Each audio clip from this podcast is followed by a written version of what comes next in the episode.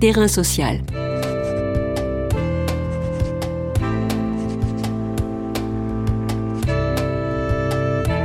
Hugues Chevarin.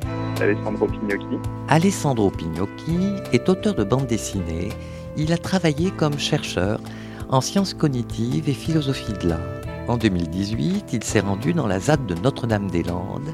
Devenu zadiste, il a souhaité partager son expérience en publiant un récit intitulé La recomposition des mondes.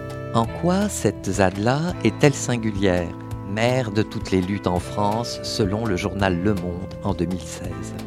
Se réclamant des travaux de l'anthropologue Philippe Descola, Alessandro Pignocchi imagine tout un réseau du vivant, humain, non humain, qui s'entremêle afin qu'advienne cet autre monde. Toutefois, en tant que modèle de lutte, des luttes sociales, la ZAD ne fait pas l'unanimité. Quelle critique soulève-t-elle? En quoi la gauche est-elle désunie dans cette approche particulière de lutte sociale? Terrain social, aujourd'hui, s'intéresse à cette recomposition du territoire et les liens sociaux qui s'y tissent. Terrain social. Bonjour Alessandro Pignocchi. Bonjour. Le dimanche 17 janvier dernier, jour du troisième anniversaire de l'abandon du projet d'aéroport de Notre-Dame-des-Landes, vous avez participé au lancement de la future école des Tritons au lieu dit des Planchettes. Quel en sera l'usage?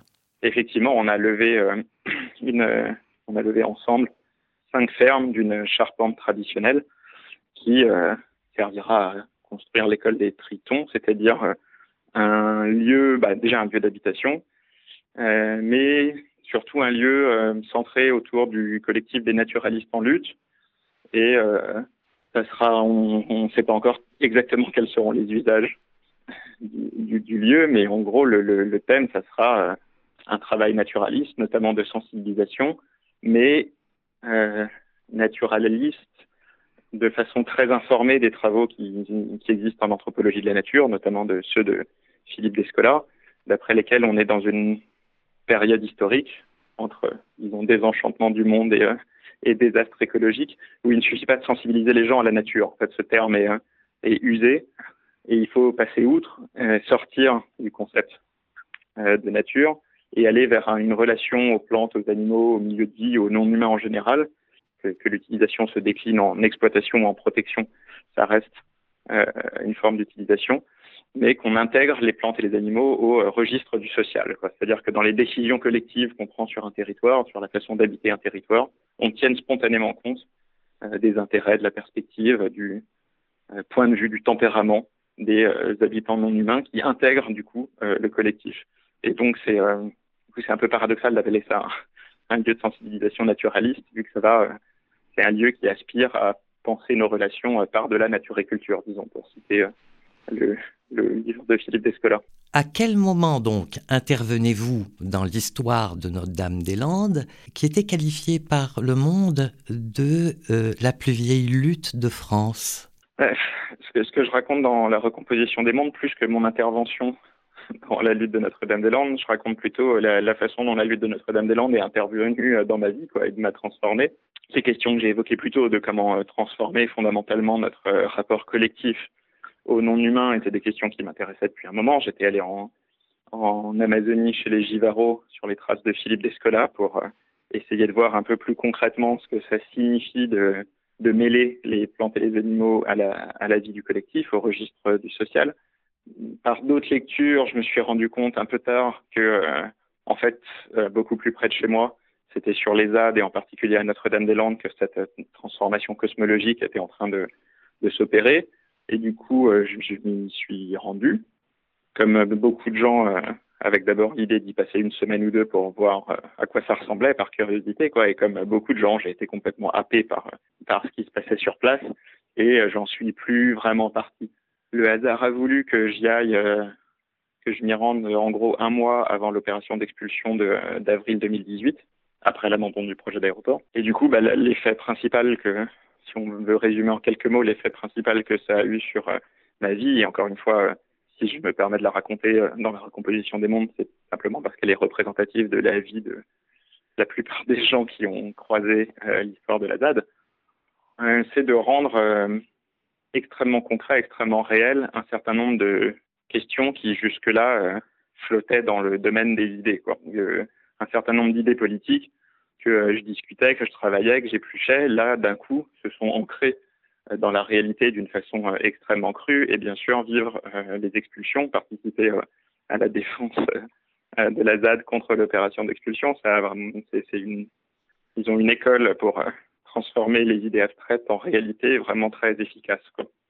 Et du coup, cette question de euh, comment euh, habiter un territoire en sortant des logiques productives, en sortant de l'aménagement productif du territoire pour euh, prendre des décisions collectives sur la vie d'un territoire qui échappe aux logiques de l'économie, qui ne répondent pas aux logiques marchandes, mais à ce qui est collectivement jugé, décidé discuté comme étant désirable et avec un collectivement qui inclut les non-humains, ben, voilà, on, voit d'un coup euh, très précisément tout ce que ça peut vouloir dire, euh, notamment en termes de difficultés, mais aussi en termes d'intensité de, vie et euh, de sens. Et c'est, donc c'est ça principalement l'effet que ça a produit sur moi. Et je pense que c'est un effet que ça produit sur beaucoup de gens, notamment ceux qui appartiennent aux classes relativement épargnées, comme c'est mon cas, pour qui la politique, bien souvent, euh, relève du registre du discours. Quoi. Des, classes, moins favorisées, la politique, c'est de la vie réelle. Quoi. Et là, la ZAD, ça transforme la politique en vie réelle. Alain Damasio, dans la postface qu'il fait de votre BD, dit que l'on pourrait sous-titrer celle-ci Contribution aux imaginaires en cours, n'est-ce pas cela avant tout que vous avez essayé de croquer, saisir l'esprit de Lazade, lui parler N'y a-t-il pas là une expérience ésotérique? Ésotérique, je pense pas, ou alors ésotérique au second degré, quoi. C'est simplement euh, éprouver euh, dans sa chair un certain nombre d'affects qu'on n'a plus tellement l'occasion d'éprouver, qu'on n'a pas tellement l'occasion d'éprouver euh, dans notre monde moderne du fait de ses spécificités anthropologiques, hein, notamment une survalorisation de l'individualisme, une association euh, entre euh, l'autonomie et euh, la l'autarcie émotionnelle, disons la faculté à briser toute forme de lien autour de soi, et là d'un coup se sentir saisir, saisi dans un écheveau de liens, encore une fois, entre humains, mais aussi avec le lien affectif avec le territoire, avec ses potagers, c'est les chantiers auxquels on a participé, les non-humains qu'on est allé observer, etc. Ça, ça procure, ça ouvre un registre d'affect assez neuf et assez euh, bouleversant en fait.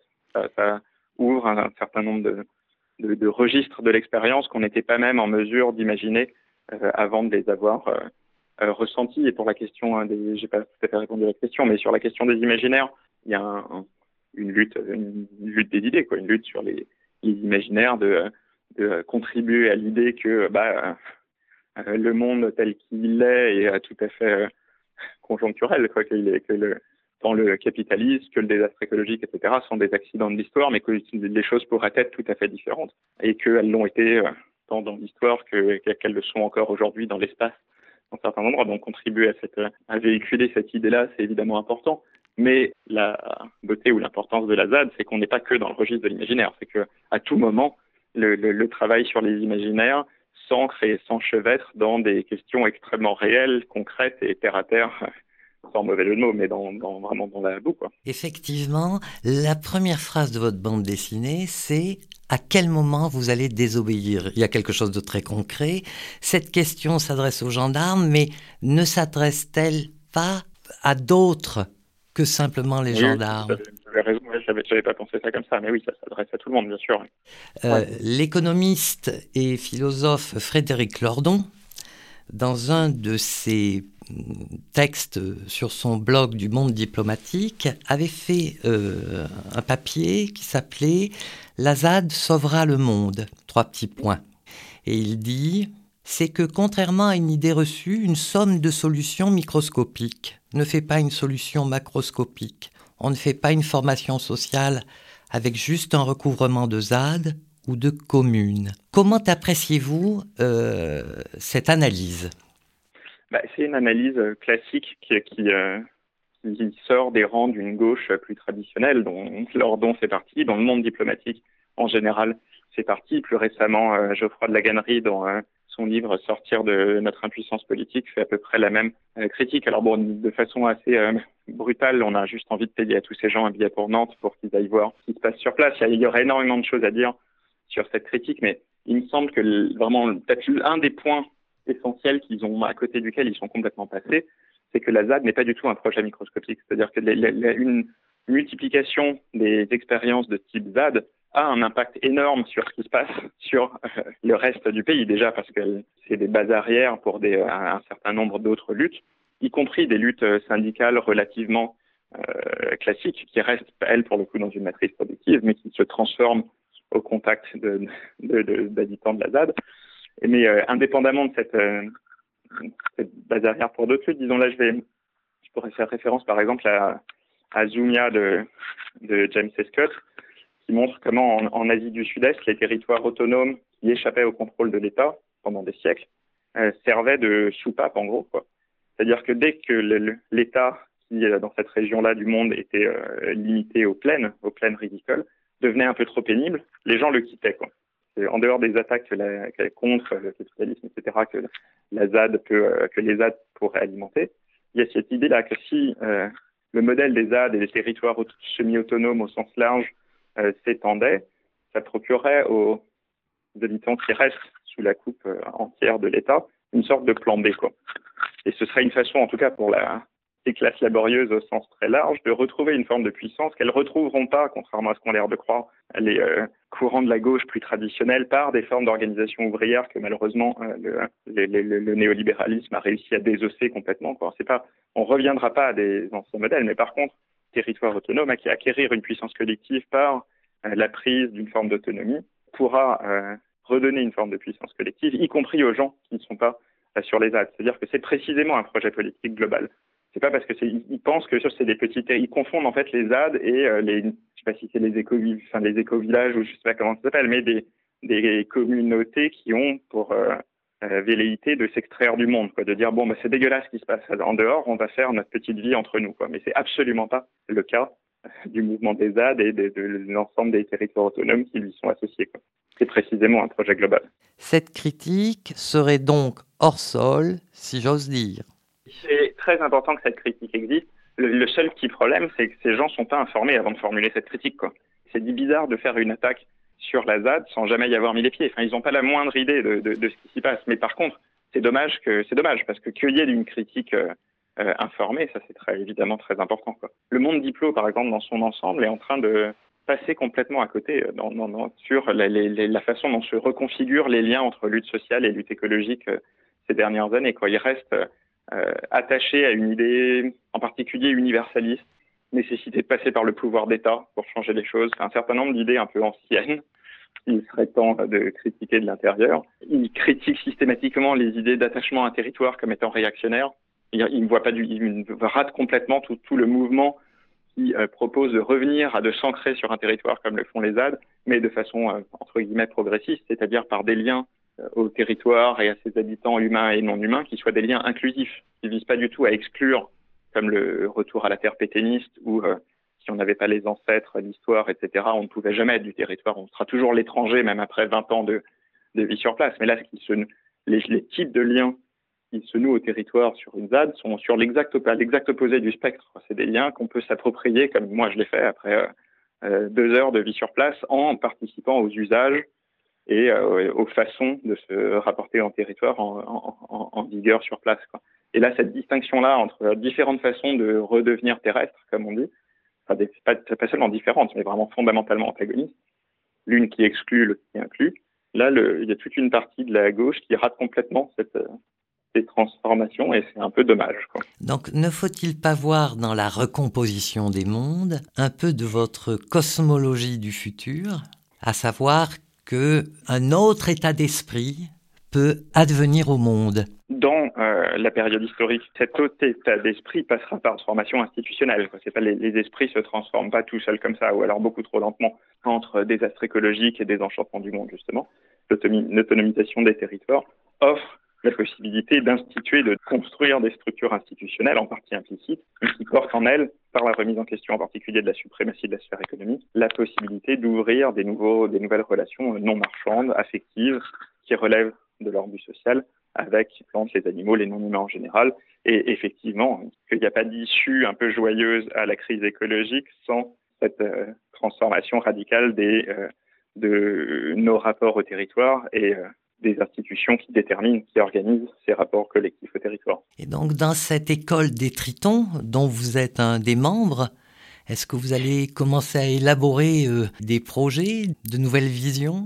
Est-ce que ce sera le laboratoire de ces nouvelles institutions? Ouais, Ce sera un des lieux, en tout cas, où on en parle. Mais le laboratoire de ces nouvelles institutions, il est déjà en place et il s'appelle l'AZAD. Mais, euh, mais oui, l'école des Tritons sera peut-être plus spécifiquement centrée sur la, dimension des relations. Euh, des relations entre des interrelations entre humains et non humains, de comment les enrichir et les densifier et les faire sortir de la sphère euh, marchande.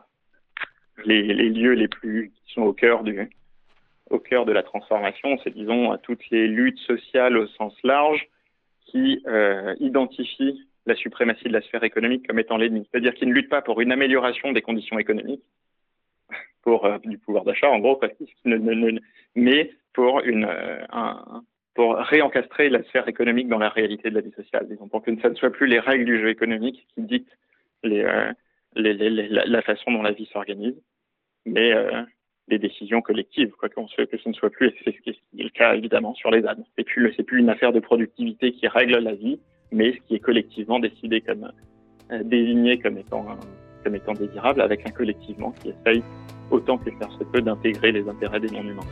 Merci Alessandro Pignocchi. Je rappelle que vous êtes l'auteur de La recomposition des mondes aux éditions du Seuil en 2019 terrain social.